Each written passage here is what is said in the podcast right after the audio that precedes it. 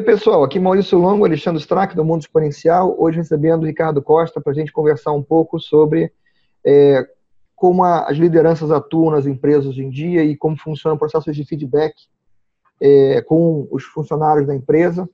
Antes da gente começar, eu queria pedir a você, se você não assinou o canal ainda, para você clicar aí embaixo para assinar, é, marcar o sininho para ser notificado quando saem novos vídeos.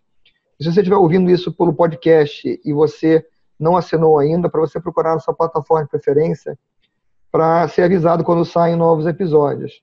Se você gostar do que você está ouvindo, deixe seu like, que o feedback é interessante para a gente. Ricardo, a gente começou a conversar sobre esse assunto outro dia em, em comentários é, em cima de um post no, no, no LinkedIn, né?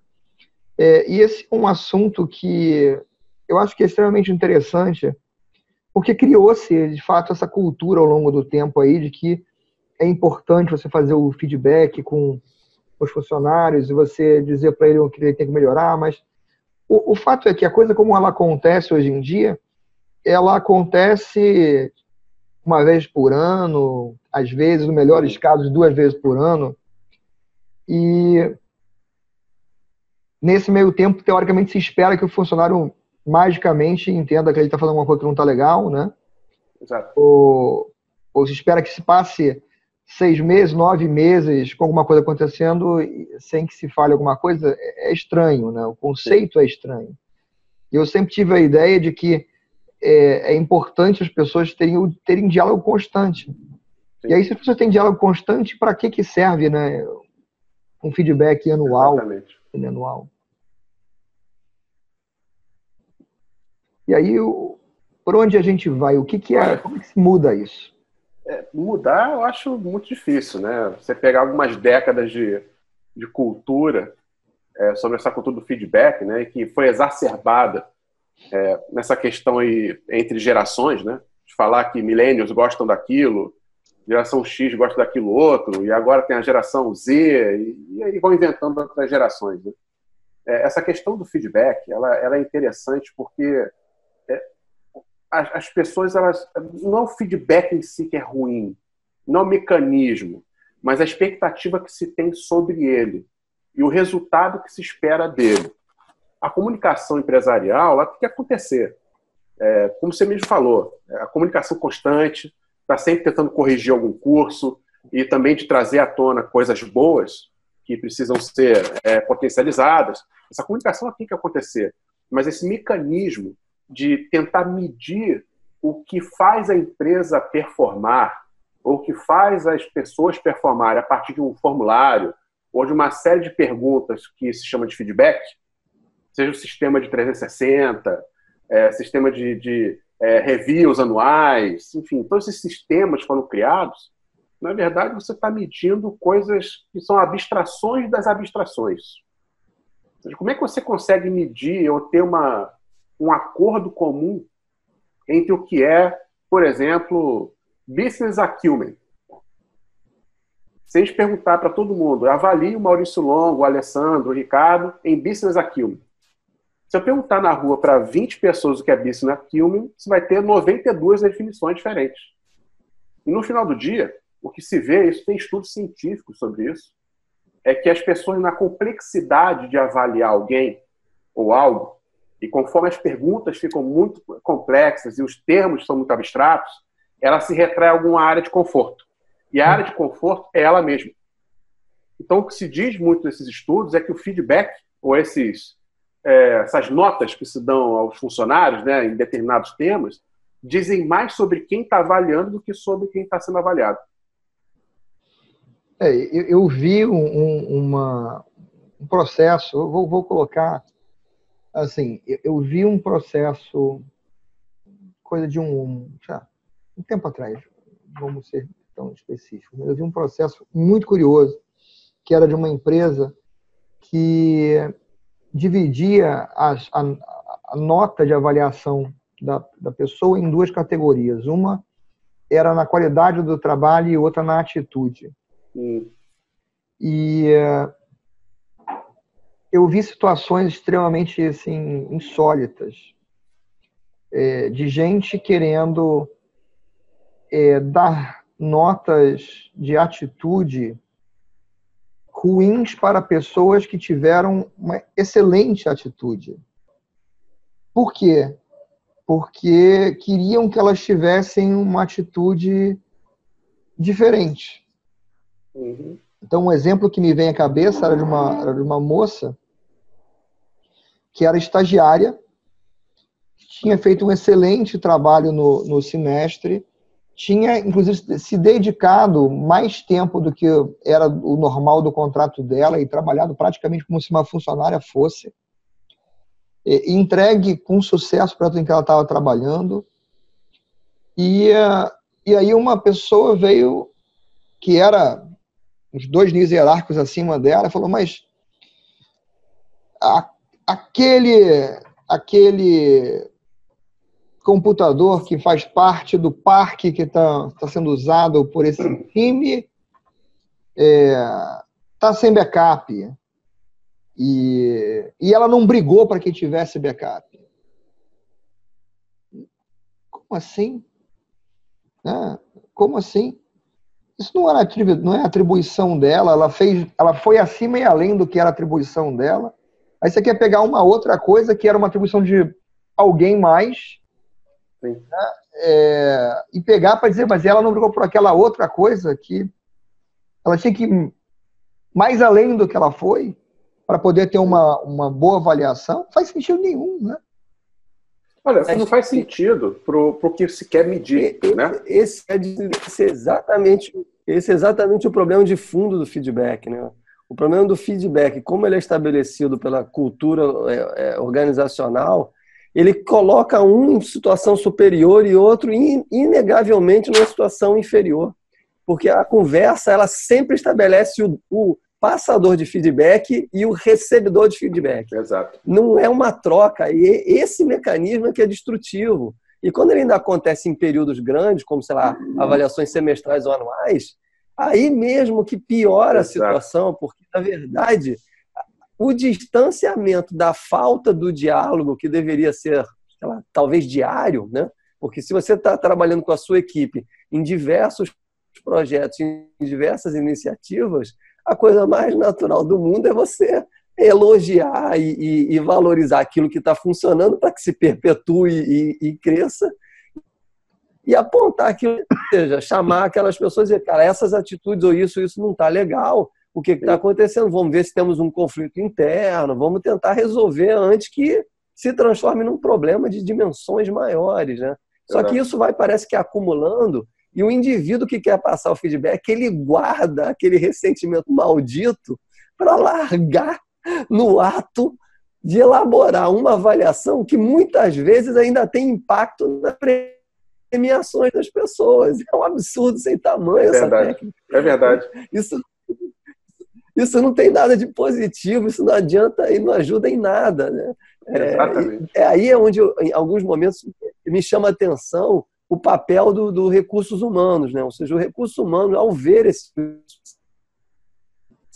deveria pensar isso é algo para humanos faz sentido isso isso não é humano isso é desumano ou seja, Verdade. esse tempo todo para dizer cara uma coisa que não está legal. Eu agora vou penalizar você aqui nesse formulário, então daqui a um ano eu espero que você melhore isso. Não existe, o cara guarda um ressentimento, isso destrói, não, não, constrói, né? Não, você mencionou dois pontos assim que são cruciais e é uma coisa que eu sempre discuti muito com as pessoas, seja de RH ou com funcionários que eu tive e também com colegas. Essa coisa, assim, a primeira coisa que é interessante de feedback é que o cérebro humano, a gente, tem, a gente tem algumas falácias naturais. A gente tem vieses. Isso faz parte do ser humano. E, e é, é, engraçado que, assim, você, dado uma seguinte situação, como, por exemplo, chegar atrasado. Não precisa ser um review anual. Uma coisa trivial. Você chegou atrasado num compromisso. É, se você for perguntado sobre esse atraso, está falando de você, normalmente você tem um viés de atribuir situações externas, atribuir alguma questão fora do seu controle que te levou àquele atraso.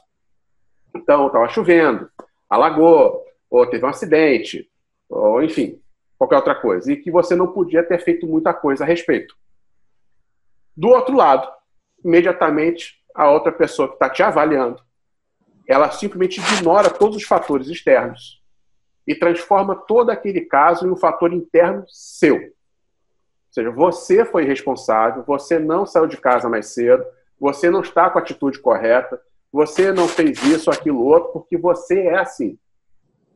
Então você tem um, um conflito natural nessa questão do feedback, de como avaliar as pessoas, porque o nosso cérebro está conectado, as sinapses estão feitas para isso. Quando falamos de nós, tentamos atribuir fatores externos para justificar por que, que nós fizemos alguma coisa. E quando se fala do outro, tudo é personalizado na pessoa e se ignora totalmente o fator externo. Então você tem vieses dos dois lados. E essa questão da nota, ela é uma questão assim também muito curiosa, porque talvez muitos que estão assistindo aí não conheçam, porque nem toda empresa tem um sistema de feedback, né? Tudo isso, mas quem já está muito tempo na estrada e já trabalhou em muita multinacional, é, a gente vê que tem um, modelinho padrão. Você tem normalmente um review anual com alguns temas que o que quer dizer, às vezes ninguém sabe, né? Como eu falei aqui, business acumen, attitude, então, sei lá, são criados várias abstrações das abstrações para tentar criar um, uma forma de avaliar. E aí se tem uma nota que escala de 1 a 5. 1 é, cara, você vai demitido agora, e 5 você é um top, tá? É um rockstar. O, o que pouca gente sabe é que existe uma espécie de cota não declarada de quantos funcionários podem cair em cada nota dessa. Então, assim, as empresas têm uma cota de cinco. Tem uma cota de que é baixa normalmente. Muito baixa. As empresas é. tentam criar uma curva normal na distribuição dos funcionários. Que, cara, desculpa, não reflete a vida. Né? Seria sensacional a empresa estar tá com 80% de cinco todo mundo é rockstar. Pô, que maravilha! Estão performando a maravilha. Assim como ninguém gostaria de ter todo mundo em um. Porque, cara, eu tô com o meu corpo de funcionários horroroso. Mas é, a mecânica ela é muito estranha, porque aquele ano você foi um 5. Só que os 5 acabaram. Você chegou tarde. Então eu vou ter que te dar um 4, é. um 3,5. Ano que vem eu te dou um 5, mas a cota de 5 acabou, então você vai ser um 4 esse ano, mas ano que vem eu corrijo, tá? Ano que vem você é 5. Cara, como assim?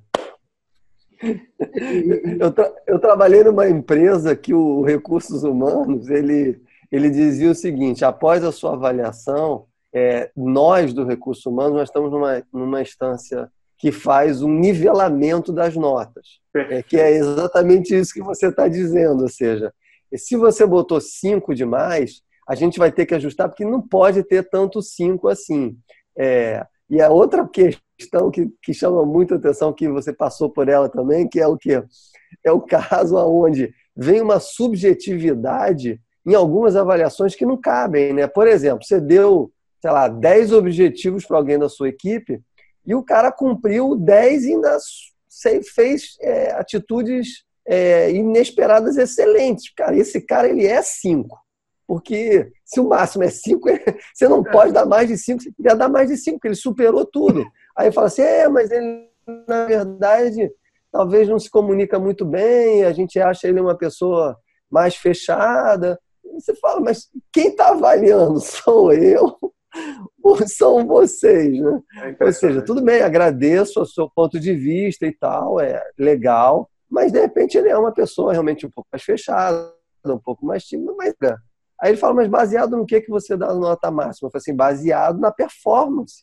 É, a performance dele é boa. E o comportamento dele não é destrutivo, não é aquele cara que os fins justificam os meios. Então ele é cinco. Vamos dar cinco para ele. Não interessa a cota de não, cinco. cinco é, é, os cinco, não, os cinco acabaram. Desculpa aí, você não é. pode dar tanto cinco. Se eu tivesse avaliado assim, você cara, anteontem, isso era cinco, mas aí, pela fila, você caiu no quatro. Exatamente. Não, eu, tá eu, já vi, eu já vi situação, assim, para mim é a mais insólita, que é o seguinte: você tem um time pequeno que está que tá sendo avaliado, vamos dizer, time de três pessoas. Meu irmão, não dá para fazer a curva de sino com um time de três pessoas. Exato. Aí você tem um, um time que é, durante o, o, vamos dizer assim, o semestre, está variando o semestre, durante o semestre, passou semanas virando noite para trabalhar, para fazer uma, uma, migração, um negócio que resultou numa economia de 2 milhões por ano para a companhia, que agilizou é, é, o funcionamento, parará, parará, parará. E aí você vai lá e você fala que é 5, 5 e 4. Aí vem outra pessoa, não, não, mas não pode ser. Como assim não pode ser? Não, não pode ser, tem que ter alguém que não é bom no time. Como assim tem que ter alguém que não é bom no time? Mira bem, o resultado da empresa nesse semestre não foi bom. Se todo mundo no time fosse bom, a empresa estaria indo bem. Se a empresa não está indo bem, então por que todo mundo não é bom? Impressionante. Pelo amor de Deus. Né? Impressionante. Né? É, é, isso, na minha, ao meu isso é, é, falta de capacidade de raciocínio. É, é né? básico. É básico. Né? É, é, se, se você está falando assim, no, do universo, ah, é verdade, eu não posso ter uma. A empresa talvez não possa ter é, 50% de 5, já que o resultado dela não está bom. Mas mesmo isso seria questionável. Exato. Porque o resultado pode não ter sido bom, porque a, a direção da empresa e o conselho resolveram comprar uma outra empresa num negócio que não deu certo. Exato. E não tem nada a ver com o time em si. Exato. Né? Então, é, esse processo como um todo leva é, as pessoas a inventarem as justificativas mais loucas, vamos dizer assim, é, para justificar por que, que as notas têm que ser ajustadas para fazer aquele sininho bonito. Né? É, é, é assim, é, tem uma. É, é, primeiro essa ilusão né, de querer transformar o mundo, normalizar o mundo, né? criar uma curva normal ali, um sininho é perfeito. Né? É, é, uma coisa assim que não dá para entender. Né? Aquela coisa do alfaiate que se a roupa não cabe em você, ele corta um pedaço seu. Né? E não tenta ajustar. Né? Aquela coisa assim. Mas é, tem um, tem um tema interessante que o Alessandro levantou, que é essa questão do, é, de, de, de, da subjetividade desses termos. Ou seja, é, é uma tentativa da empresa, tanto o sino, mas também os critérios, uhum. é uma tentativa de é, criar uma forma objetiva de medir performance. E é fácil você medir performance pelo EBITDA, pela margem, ou enfim, por números ali, um balanço, alguma coisa. Mas como é que você consegue medir performance de uma pessoa, um ser complexo pra caramba como ser humano? O que é performance de um ser humano? E a própria distribuição, Ricardo, você sabe quando você tem aquele, aquela brincadeira que você solta as bolinhas, as bolinhas vão caindo e elas formam, elas formam o sininho? Isso. As bolinhas são esferas perfeitamente idênticas. Exatamente. Seres humanos não podiam ser mais distantes disso. Exatamente. Eles não têm nada de idêntico com o ser humano do lado, né? Exato. Exato. Irmãos gêmeos não são idênticos. E esses processos que foram inventados, eles na verdade só trouxeram complexidades que não agregaram valor nenhum e ainda por cima estão destruindo totalmente a possibilidade de comunicação, que é o dano maior, né? Ou seja, é. nós antes de começarmos a, a, gravar, falamos rapidamente alguns outros assuntos e falamos sobre, sobre a dificuldade da comunicação, né? Então, seja, feedback vai diretamente nessa questão da comunicação. Se você complica esse ato de se comunicar em busca de, de encontrar enquadramentos é, de novo, não, o resultado só pode ser danoso, né? E é danoso como um todo. E justamente no momento em que a gente, onde a gente precisa cidade das opiniões e a gente vai precisar encontrar um, um equilíbrio, né? Porque, seja, cada vez mais, finalmente, as empresas começam a entender que os diferentes vão ter que se, se, ou seja, se, de, uma, de uma forma trabalhar junto e as diferenças vão ter que serem respeitadas aqui, mas nós vamos ter que encontrar uma forma adequada de trabalhar. Então essa troca, ela precisa ser muito rica e muito constante, porque se ela cessar, de novo, a gente volta para o comando e controle, o maldito comando e controle que está lá o tempo inteiro à sombra das organizações, né? E o comando controle com feedback é estruturado, né? Bonito nome para é, aonde eu sei mais do que você, então logo a minha opinião sobre você é mais valiosa do que a sua sobre, sobre mim, porque você está abaixo de mim, desculpa exato, aí. Exato. A vida funciona entre quem manda para quem é mandado e não o contrário. Não, não tem como progredir, né? Ou seja, já começa travado. Né? É, é ilusório. É, e olha, essa distribuição que vocês falaram aí, né, de, das bolinhas e tal, é, tem, uma coisa engraçada, assim, eu, eu conversando com, com outros colegas ao longo do tempo, é, eles falam, ah, realmente é muito difícil você é, julgar o seu colega, seja ele acima ou abaixo na hierarquia ou na, na própria estrutura, né? O ser humano não sabe julgar bem as coisas, nem as pessoas. E tem um problema já natural para isso. Então, se tende, né, tende que aquela, a, a, o resultado do feedback não seja algo muito confiável. E aí se vem, você ouve assim uma, uma faláciazinha que é o seguinte, não, realmente, talvez o Alessandro não seja bom em avaliar pessoas. Talvez o Maurício seja muito bom, mas só para os funcionários abaixo dele. É, para cima ele não sabe avaliar bem. O Ricardo não sabe avaliar ninguém mesmo, é horroroso. Mas, na média, quando eu juntar um monte de dados, eu tenho aquele conhecimento coletivo que os dados vão se harmonizando e aquilo ali um vai matando o defeito do outro. Cara, isso não existe. Uhum. É, ruído com ruído. A famosa ruído. média, né? Não, não, cara, com ruído, com ruído, com ruído, não, não se torna um som. É, são ruídos juntos. Entendeu?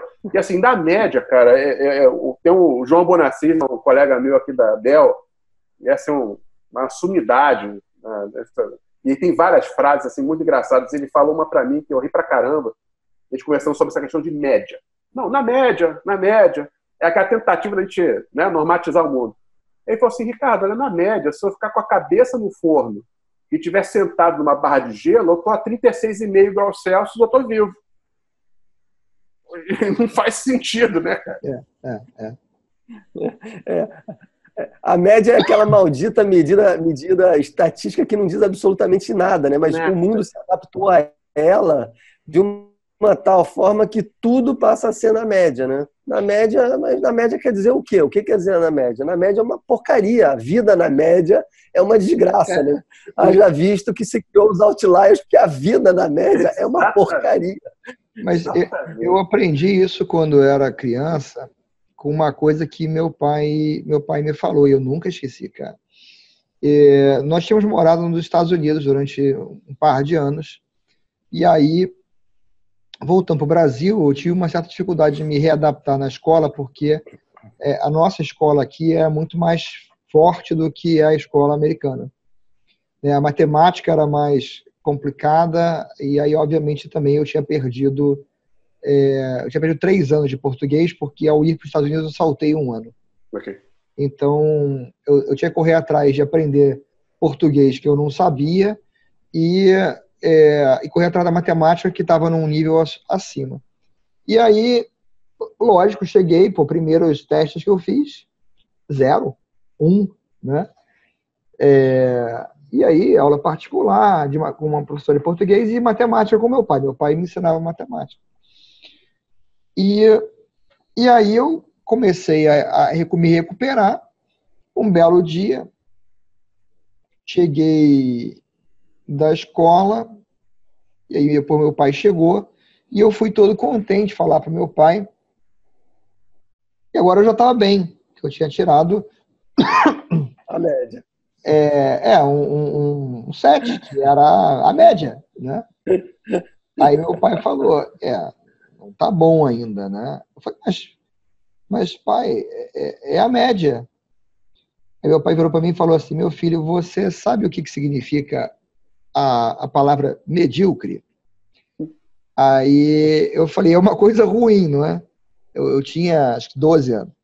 Uma coisa ruim, não é? Falou, na realidade, significa aquele que está na média. Então, se você não quer ser uma pessoa medíocre, você precisa estar sempre acima da média. Né? E, cara, eu nunca me esqueci dessa é. palavra. Eu nunca me esqueci dessa parada, porque é, é a realidade, cara. A média significa o seguinte: você não é só, você só não é ruim demais. é, é, exato. Você só não é ruim demais, né? Mas você também não é bom, entendeu? Exato. É, é sou, sou. É. Ali no meio do caminho. Não, você, você, isso aí me lembrou um outro tema que até acho que eu no post eu mencionei. E, e aí é uma provocação até para ouvir de vocês se eu, falo, eu falei uma besteira. Mas uma, uma, coisa que é normal no feedback, o Alessandro inclusive tocou nisso, e eu acho que é válido, tá? Não estou dizendo que está errado, não. É, no feedback, é, como ele, ele é muito espaçado, né? você faz isso no final do ano, ou no final do trimestre, um período maior, é natural que você não se lembre de tudo que aconteceu. Você eventualmente vai ter uma lembrança de uma coisa muito ruim que aconteceu, uma situação mais complexa ali, que vai ficar gravado na cabeça do gerente que, olha, esse cara aqui fez uma bobagem, né? É, mas as coisas boas também podem se perder na memória. E acaba que você avalia aquele funcionário com base em dois, três fatos ao longo do ano, e talvez nas últimas três semanas ou os últimos dois meses que você observou esse cara. E aí você define todo ano em cima disso. E normalmente o feedback, pelo menos a minha experiência, se gasta um tempo muito maior falando sobre as coisas ruins que você tem que melhorar. E muito pouco tempo sobre as coisas que você é bom e que você teria que você pode aprimorar para ficar excelente. Então eu fiz a brincadeira no post falando, por exemplo, do Romário. Né? Bem que jogador de futebol, cada um tem um gosto, tá? mas o Romário para mim foi um goleador sensacional. Ele não era bom de defesa, não era bom de nada, mas ele era bom de fazer gol. Ele sabia fazer isso. Então ele treinou e foi, é, foi treinado, é, massacrado para ser excelente em pegar a bola, mirar para o gol, dar aquela corrida dele e fazer a bola entrar. Ele não sabia fazer defesa, os, os passes deles eram sensacionais, mas ele também não se preocupava com isso. Ele estava preocupado em se desmarcar, virar a bola para o gol, aproveitar a oportunidade de fazer o gol. E o cara virou uma lenda, foi ganhou troféus, ganhou Copa do Mundo, aquela coisa toda. Imagina o tempo que foi que seria perdido, o quanto de performance o Romário poderia não ter se ele tivesse gasto muito tempo nas coisas que ele não era bom naturalmente ao invés de ele gastar esse tempo que é valioso naquilo que ele já era bom. E o feedback eu vejo muito disso. Você foi muito bem, Maurício. Excelente, você é um belo funcionário e tal, mas eu acho que você pode melhorar nisso, isso aqui não é, você não é bom, isso aqui é aquilo outro. Perfeito, corrigir, faz parte. Mas eu acho que há uma atenção exacerbada sobre querer melhorar o que você é naturalmente mal. As pessoas têm o seu lado ruim, não tem um jeito para aquilo, não tem um perfil, e você tenta tornar esse cara pelo menos medíocre. Enquanto isso, o cara não está desenvolvendo a parte melhor dele. Eu vou dar um exemplo, eu mesmo, eu pessoalmente. Eu sou horroroso em tarefas operacionais. Eu sou horroroso. Controle de planilhas e centavos e processos, eu sou horroroso nisso. Eu sou horroroso, sempre fui. Desde moleque. Quem toma conta do imposto de renda aqui em casa é minha esposa. Eu nunca fiz imposto de renda, não tenho paciência, não tenho jeito para fazer. É, controle de contas na casa, minha esposa que faz. No trabalho, cara, fatalmente tem um monte de tarefas hiperoperacionais que eu acabo tendo que fazer, é, faz parte, mas se você me perguntar que eu sou um talento nisso, ou que eu faço bem, sinto muito, eu não faço. E não é porque eu não gosto só, eu, não é o meu perfil. Então, em vez de ficar cobrando feedback, de eu melhorar essa coisa que naturalmente eu não sou bom, que no máximo você medíocre, que tal no feedback você ver, olha, o seu lado forte é esse, eu, eu adoro o seu trabalho e a sua performance está ligada a esse ponto bom que você tem, então vamos trabalhar para isso daqui ficar super, mega, super, e eu vou te colocar numa posição onde esse lado ruim seu não tem muito peso na tarefa. Enquanto isso, a sua parte boa vai ser super melhor aproveitada nessa outra posição. É loucura que eu estou falando? O que vocês acham disso? Não, é loucura e ela totalmente alinhada com a questão que a gente que eu comentei ainda há pouco, né? A gente vem ao longo do, do, do período, digamos, de, de, da forma onde as empresas foram organizadas, onde a questão da pirâmide vai fazendo esse formato, né? Ou seja, você para subir você tem que ser o melhor elemento da espécie, né? Aquele melhor elemento é o melhor elemento que detém superioridade em tudo, ou no mínimo ele é o medíocre, que a gente vem falando aqui do, do mediano. Então, sempre que a gente vai avaliar, a gente inegavelmente pega essa régua de medição né, e traz para esse negócio. Aonde que ele não está bom? Né? Porque aonde que ele não está bom é o que muda e que a gente não permita evolua. Porque ele não pode evoluir, porque aquele ponto é ruim. Isso faz com que, na verdade, a gente destrua a possibilidade da complementariedade, né? Porque é exatamente isso que você estava falando. Você, na sua casa, não é bom, por exemplo, nas, nas, é, na parte da administração das contas, mas você delega para alguém que faz muito bem, sua esposa, e você e ela que talvez tenha alguma é, é, é é, deficiência ou não é tão boa em alguma outra habilidade, deixa para que você desempenhe. Ou seja, vocês em conjunto encontram uma harmonia que funciona bem. Ou seja, aqui, essa história hierárquica, vocês conseguem destruir na, na, na, sua vida normal. É o que nós fazemos na nossa vida normalmente. Agora, quando a gente se organiza, né, seja em, em algumas a gente parece que tem essa necessidade vital de buscar que todos sejam excelentes, né? E não funciona, a gente vê os próprios nos esportes coletivos, né? É uma coletividade, né? Não tem o melhor de cada posição, tem o melhor que performa bem e que entrega aquele bom resultado, né? E aí você sai do viés, você a tendência seria que você conseguisse sair do viés, né? A gente acho que a, gente está passando por esse período onde a gente está tentando destruir essa, sensa, essa, essa questão de eu estou em cima, então eu sei mais do que você e eu sou você em todas essas atribuições. Isso é falso, né? É Isso é absolutamente falso, né? E se você se mantém assim, acontece vícios, né? Você nunca vai contratar um melhor, porque você vai procurar no melhor um ponto que o piora em relação a você, porque você quer se manter hierarquicamente superior. Desgraça, né? Ambientes desgraçados, né? Porque tem ser, o ser superior, né?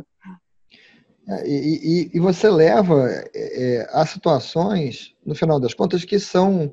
Vou pegar um exemplo que eu sei que muitas pessoas é, não gostam, e, e eu, eu até reconheço, vamos dizer assim, a, razões para não gostar em, em, alguns casos, mas acho que é pertinente. Né? Tem a famosa questão que é atribuída ao Steve Jobs sobre os A players, B players, C players. Mas isso que o Alexandre colocou é uma realidade. Se a sua preocupação é que você tem que ser superior aos outros, você não vai nunca buscar contratar uma, uma pessoa que tenha mais conhecimento que você. Porque você se sente ameaçado, e a gente vê isso para todo lado nas empresas. Né? É, não existe a, a expectativa de você trabalhar com uma pessoa que seja tão boa quanto você naquilo que você faz, é, tendo a certeza de que amanhã, tendo uma outra oportunidade que você quer ir, você vai poder deixar com aquela outra pessoa que também é tão boa quanto você no que você faz. É, a forma de olhar a coisa é, é, majoritariamente diferente. É, não, se eu contratar um cara que é muito bom, esse cara ele vira uma, um concorrente pela minha posição. Né?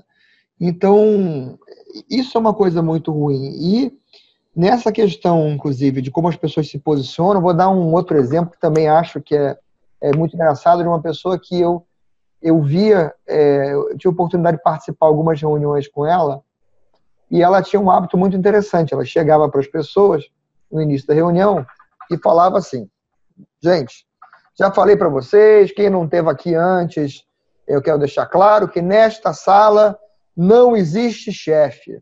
Nesta sala não tem vice-presidente. Nessa sala é todo mundo igual. Vocês podem falar o que vocês quiserem, não se preocupem. Estou é, aqui para participar da discussão como mais uma pessoa. Bom, aí tem algumas mensagens que estão subentendidas. Primeira mensagem clara: fora dessa sala vocês não podem falar o que vocês quiserem, não, porque tem chefe, chefe sou eu. Né? Essa é a primeira mensagem clara. A segunda mensagem clara é o seguinte: é, fala, mas fala com cuidado, né? Porque você sabe que quando a gente passar pelaquela porta, eu vou voltar a ser chefe, né? É, que, que é uma segunda mensagem implícita também. Porque a realidade é, é a seguinte, cara, eu nunca na minha vida precisei chegar para uma pessoa que trabalhava num time que eu liderava, que tamanho que fosse, e dizer para o cara, ó, oh, meu filho, você, você pode falar comigo que, sim, não se preocupe que eu sou seu chefe. Você acabou de falar. É, acabei de falar, acabei de afirmar que eu sou seu chefe. É, é, como é que você faz a pessoa ter essa liberdade de falar contigo? Eu vou lá falar com ela. Né? Perguntando a ela um negócio e escutando a opinião dela.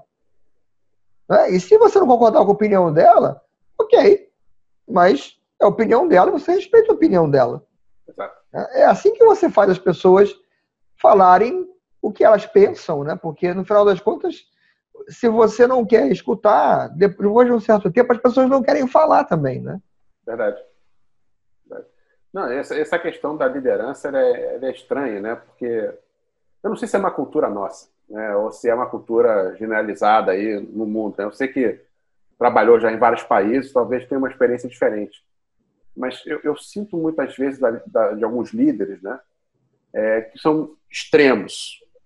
Você tem um líder que é aquele líder autocrático, que faz questão de falar que é o chefe e que massacra todo mundo e mata a criatividade e quer tornar todo mundo ali medíocre, fazer o que ele está mandando e ninguém tem opinião de nada, né? É só sim, senhor e tal. E você tem um outro extremo, que é aquele líder talvez fofo que quer mostrar que é gente como a gente. Como se assim mostrasse, não, eu tenho vergonha de ser seu chefe.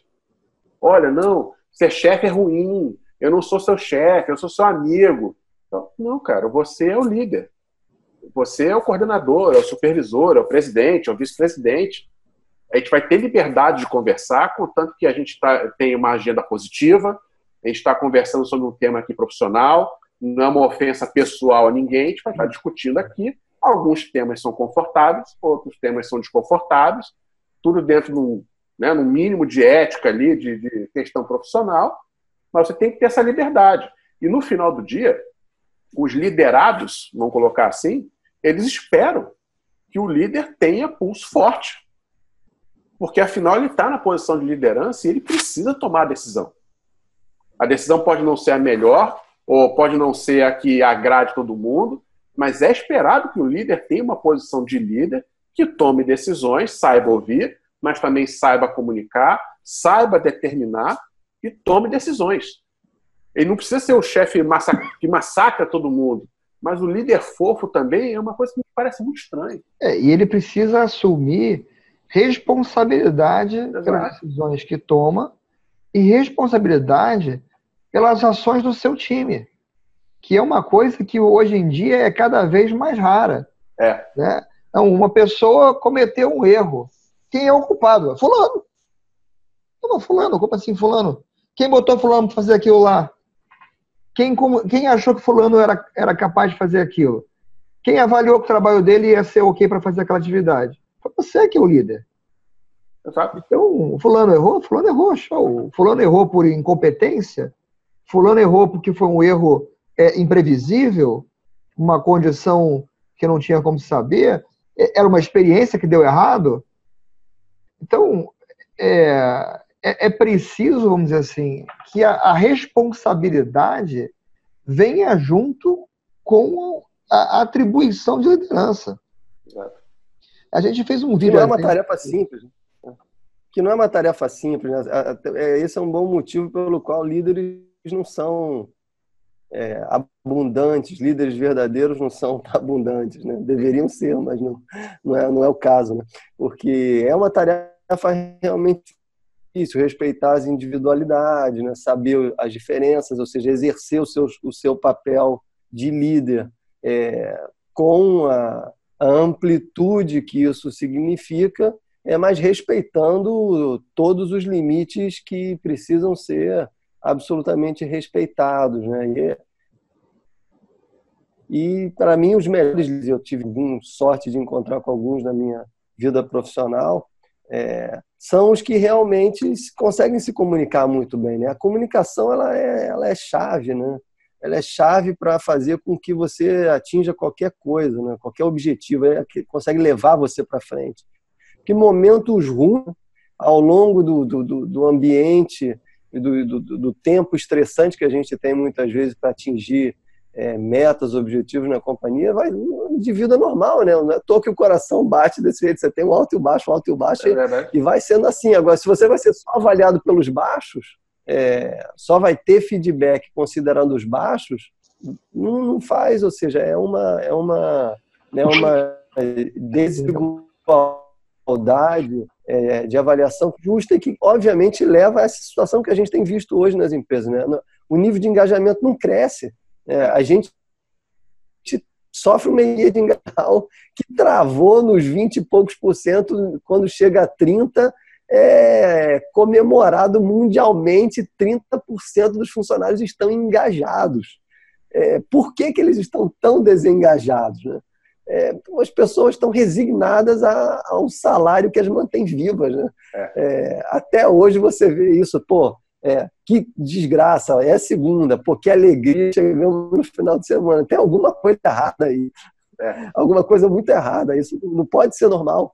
Não pode ser normal você passar a maior parte do seu tempo num ambiente onde você só é feliz quando você vai deixar de estar lá. Exato. É, se, se o feedback natural das pesquisas, e eu acho que é esse que as pessoas deveriam observar, é, é, é, a desgraça do engajamento. E aí tem que, tem que mudar, né? E aí a gente cai naquela falácia que é, não, vamos prestar um pouco mais de atenção, mas vamos continuar fazendo do mesmo jeito. Aí caímos na famosa definição clássica de loucura, fazer do mesmo jeito e esperar resultado diferente. O resultado, obviamente, não chega nunca, as pesquisas, obviamente, travaram, porque o mundo continua fazendo do mesmo jeito, né? o que não funciona, né? E aí, é, até ontem, eu e Maurício, a gente é, tava, fizemos um trabalho conjunto e eu me lembro de uma frase, uma das melhores frases do Peter Drucker, né? que diz que a pior coisa do mundo é, é estar fazendo da melhor forma possível aquilo que não deveríamos estar fazendo. E, e é isso, né? Ou seja, estamos fazendo o melhor feedback de um jeito que não serve para nada. Então, vamos jogar fora. Né? Vamos rever essa coisa. É, Fala-se muito de liderança e governança. Cara, governança é uma constituição que você não precisa de Assembleia Constituinte, você pode mudar lá. Exatamente. Não está dando certo, mude. Não serve para nada. Para. Vamos parar agora, porque por que a gente vai continuar seguindo uma coisa que nos prejudica? Se a gente tem o poder de transformar ela ou mudar e fazer uma coisa diferente. Essa, esses travamentos é que realmente estão fazendo com que as companhias ainda continuem com esse grave problema de engajamento. Tem, e tem um momento coisa... em que fala-se tanto de digital e a gente sabe que o problema é humano. É, tem uma coisa, Ricardo, que é, é engraçadíssima. É, quer dizer, é, engraçad... é engraçado, não vamos negar que é engraçado, né? Mas deveria ser triste. Mas tem, tem um, uma série de coisas, cara, que a gente vê no dia a dia nas empresas. E uh, a gente gravou até o, o, vídeo, acho que o número 42 é sobre esse negócio. Que são ações, cara, que assim, se você lê essa, a descrição delas, você vai ver que você já viu elas em várias empresas, acho que você trabalhou, né? E, e cara, essas, essas essas ações, esses processos, vamos dizer assim, elas estão escritas num, num livro, cara, que é, é, um manual publicado em 1944, intitulado Manual de Simples Sabotagem. Ele foi publicado pelo órgão que antecedeu a CIA para ser distribuído por agentes americanos infiltrados na Alemanha, para prejudicar o esforço de guerra da Alemanha, atrapalhando o funcionamento das empresas alemãs. Agora, em algum ponto entre 1944 e hoje, aquilo que era técnica de sabotagem virou prática de gestão. Né? E então, quando você olha para essas coisas, você fala, gente, não é possível que a gente não questione o, o porquê a gente faz as coisas. Exato. Né? É, é meio que. É, é, o efeito Chicó, do Alto da Compadecida. Né, que eu, eu é, é, um pergunta por assim, mas como é que foi isso? É assim mesmo? É, mas por quê? Não sei, só sei que é assim. Ah, é igual a história do, do, macaco com a banana na escada, não é isso? Vocês conhecem essa história? Não. É, tem, tem uma história, de uma pesquisa, nem Deus sabe se é verdade, mas, assim, eu, eu creio que é. Eu acho que isso é, uma, é uma, é, uma, é um, um estudo feito em, um, em ambiente de laboratório de universidade. Mas eu, a sensação é a seguinte: você tem quatro macacos numa, numa jaula, e aí você bota uma, uma escada, e aí botam em cima da escada um cacho de banana. Aí os macacos correm para subir na escada para pegar a banana. E é assim que o macaco começa a subir a escada, os caras vêm com umas mangueiras e jogam água gelada nos macacos todos. É... E cada vez que um macaco tenta subir a escada, eles jogam água gelada nos macacos todos. Muito bem. Aí eles começam aí trocando os macacos da jaula. Né? É, mas o que acontece? Quando bota-se a banana, o macaco que é novo na jaula, ele corre para a escada para pegar a banana. Os macacos que estavam na jaula já há um tempo e sabem que quando um cara sobe na escada, vem água gelada em todo mundo, agarram o macaco que está subindo na escada e enfiam-lhe a pancada. E aí eles continuam na, na, na brincadeira de ir trocando os macacos na jaula. Daqui a pouco tem quatro macacos na jaula que nunca levaram água gelada. Mas assim que o primeiro macaco corre para pegar a banana, os outros três vão lá, agarram ele e enfiam-lhe a pancada. Não? Interessante. Por quê? Ninguém sabe, cara. Só Eu sabe não sei, que... só sei que é assim. É, quando um pegar a banana, os outros vão lá e dão uma pancada nele. Entendeu? E, e isso é uma realidade nas empresas hoje. Você vai numa empresa, você pergunta para alguém, mas por que, que isso é feito assim? As pessoas não sabem responder. Não sabe. E aí, mas quanto tempo você está aqui? Eu estou aqui há quatro anos. Então, se a gente perguntar para alguém que está mais tempo, né? Vamos perguntar para o cara que está há 10 anos. Não. 15 anos? Não. Quando você vai ver, ninguém na empresa que responder por que uma coisa feita daquele jeito. E aí, também, se você parar de fazer, faz diferença nenhuma. Não, e o, o, engraçado é que essa questão de você questionar a razão das coisas, é, eu me lembro daquele post, até dentro da empresa, conversando com colegas, é, quando eu questionei e me joguei a provocação de que feedback não serve para nada, você, ao questionar isso, você faz as pessoas pensar, como assim? Sempre foi feito desse jeito? Não é que não é que está sendo feito errado ou certo eu, eu provoquei diretamente, isso não funciona. Deveria ser abandonado nas empresas, esse tipo de coisa. E você questionar uma prática de décadas, Sim. você se torna um páreo. Você se torna um páreo. É o perigo. É, você, você vai ver que assim, a gente, no básico do básico, nossas empresas se, organizam da mesma forma desde o início do século XX. Exato. E segue os princípios do, da, da, gestão científica do livro do Frederick Taylor, é, que foi escrito para uma época inteiramente diferente, que separa quem pensa de quem faz, claramente, e chama dessa forma. Exato. É, e a gente vive numa era onde é, não existe o cara que faz e não pensa. Assim, ou seja, a forma como as empresas funcionam hoje é inteiramente inadequada à realidade do século XXI. Exato. Agora só precisamos fazer com que elas entendam isso. Não, isso leva muito tempo. E a gente estava falando daquela, da, do, do, do, sininho, né? Tentar normatizar tudo e tal. Você vê essa, essa questão de Net Promoter Score, né? É, employer Branding. Enfim, são criados vários nomes aí para tentar medir uma abstração, que é o quão satisfeito aquele funcionário está em relação à sua empresa. Né? E aí tenta se abstrair mais ainda essa abstração, dizendo que é a cultura. Não, como você acha que é a cultura da empresa? Que é a cultura da empresa? Assim, é, é a abstração da abstração no nível máximo. Né? E, e o engraçado é que, assim como você tenta normatizar e colocar nesse sininho as notas dos funcionários mediante aspectos de performance, você também tenta colocar nesse sininho a satisfação ou a adequação das empresas à cultura, das pessoas à cultura da empresa.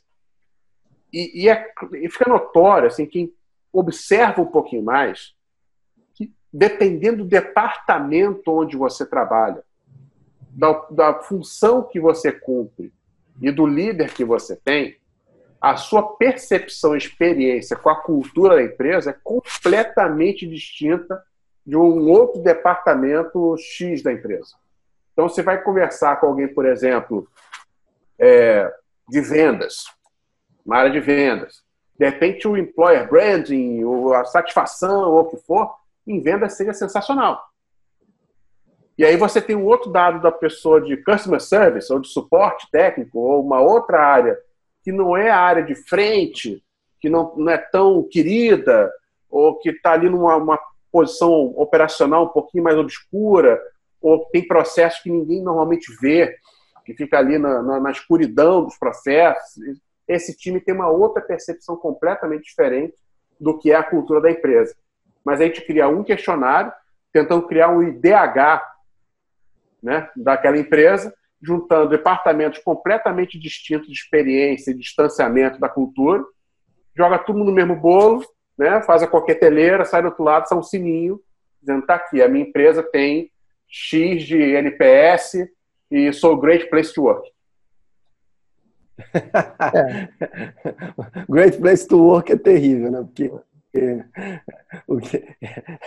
é, é, a, é a famosa unidade, é, medição que não diz absolutamente nada. É, o que tem de Great Place to Work, quando você vai olhar, você fala, cara, não quero estar tá lá.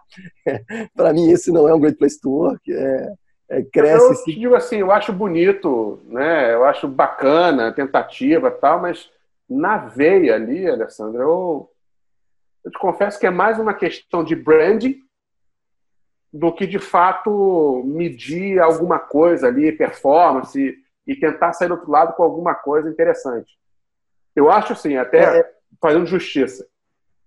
Na Dell, nós temos um processo interno que é uma espécie de um, um censo, tá? A gente chama de TEL-DEL. É uma, uma série de questionários, enfim, uma pesquisa, um personagem bastante detalhado, onde você opina sobre diversos temas em relação ao seu trabalho que vai desde o seu relacionamento com seu, sua gerência, com a liderança do seu, da sua ilha de trabalho ou da sua linha de negócio, como também das ferramentas que você tem para trabalhar, da liberdade que você tem de fazer o seu trabalho, se o seu trabalho te satisfaz ou não. É, eu confesso que, apesar de serem alguns pontos serem abstratos, o, o tipo de pergunta que é feito nesse questionário ele resulta em algo bastante interessante, porque cria é, é, itens de ação. E ao final desse tema, os líderes aqui dentro eles apresentam, olha, baseado no que vocês falaram, nós vimos que estamos falhando nas ferramentas do processo X. Estamos falhando com tal coisa aqui. E isso aqui está muito bom. E para resolver isso, nós fazemos isso, isso, isso, nesse prazo e dessa forma. Então, assim, essa é uma experiência boa para contrastar com todas as ruins que a gente falou, uma experiência boa de um processo de feedback de comunicação corporativa. Dentro da Dell realmente existe. É, e, mas não é uma prática comum no mercado, não. Né? É. E coletivo, né? Porque como você falou, você pega, ou seja, a coletividade, né? E aí, ou seja, você está ouvindo. Porque a gente falou muito das questões negativas, mas é porque o que se tornou normal é você não poder dar as opiniões verdadeiras, né? Porque Exato. as opiniões verdadeiras que incomodam, né? que causam o desconforto porque você está apontando aquilo que sempre foi feito e que não faz sentido, o Maurício comentou ainda há pouco.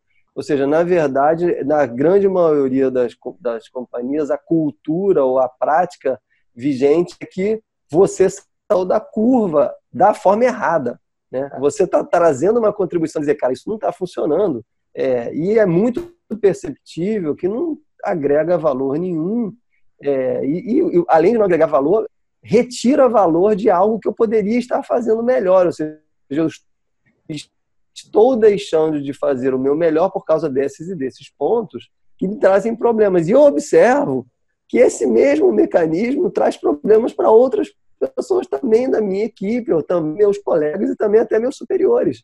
Será que não faz sentido a gente destruir essa, essa regra? Vamos deixar de fazer um tempo para ver o que vai acontecer? E a grande maioria das vezes que o que você recebe de feedback é não, cara, essa é a forma como a empresa trabalha, essa é a, governança existente e nós não vamos desafiar isso, porque é assim que funciona. Quando você trabalha em multinacional, você, eu também tenho uma longa história de multinacional, ele ainda diz assim, não, isso funciona em 35 países no mundo, não há motivo nenhum para mudar isto aqui. Eu falei assim, cara, eu moro aqui, eu vivo neste lugar e nós temos que entregar resultados nesta realidade. Se nós não vamos transformar esta realidade para nosso melhor, não não interessa as outras 34. Pode ser que lá seja funcional. Aqui não é. E é assim mesmo, humanos são diferentes. os líderes fizeram o mesmo MBA, né? É, Todos eles fizeram a mesma, a mesma escola, não tem diferença. É, exatamente. Senhores, deixa eu, deixa eu convidá-los a gente fazer o, o, um fechamento aqui, porque a gente já está, acho que passando de uma hora. Caramba!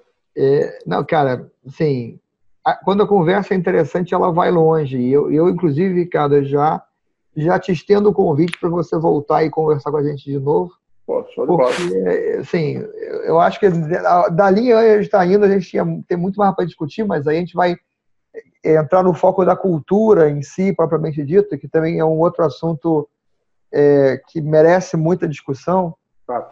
É, mas aí a gente já ia levar para duas horas e tal, e a gente... Ah, é, cara Ninguém é. vai ter paciência de assistir tanto, não. Pois não é verdade. É. A uma hora já é difícil. Mas, é, é, sim, cara, foi. Eu queria te agradecer muito por ter aceitado o convite para vir bater um papo com a gente. É, foi muito, é, muito interessante. Tanto que, é que eu falei, por mim a gente continuava aqui mais um montão, mas a, a verdade é que depois as pessoas não vão assistir. Então, melhor a gente. Não, vamos deixar uma coisa para o outro, vamos, vamos é, deixar para outro é... vídeo. Né? Não vamos matar tudo agora, não. Não, foi ótimo. Acho que o papo vai ter muito rico de insights para quem tiver é, vontade. Digamos, a vontade de ir seguindo, né? Porque a gente começou de um jeito, a gente foi mudando, a gente orbitou ao redor do tema e o tema ele é rico e é, é um problema que aflige as pessoas, né? Ou seja, vale a pena é, prestar atenção e, e, e, estar, digamos, aproveitando dos insights. Não somos as pessoas mais perfeitas do mundo e nem temos a última palavra. Exato. Mas temos diferentes experiências de vida em diferentes ramos e, encontramos problemas similares. Né? Então, e que isso sirva de incentivo para que as mudanças aconteçam, porque nós estamos fazendo a nossa parte, é, trazendo a luz e provocando mudança. Obrigado, Ricardo, por ter aceito e por ter enriquecido muito o debate. Não, eu que agradeço o convite, assim, foi um papo super bacana. Eu, eu prefiro esse papo do que uma série de acadêmicos aqui discutindo teoremas, né? É um papo raiz, né? A gente está conversando aqui é. sobre temas né, de uma forma variada, colocando experiência para fora e percepções que talvez muitos não vão concordar. Alguns vão falar, vão torcer o nariz, outros vão ter aquele insight, nossa, nunca imaginei nisso, tal. Eu acho que essa que é a riqueza desse tipo de conteúdo e para mim foi um prazer, cara.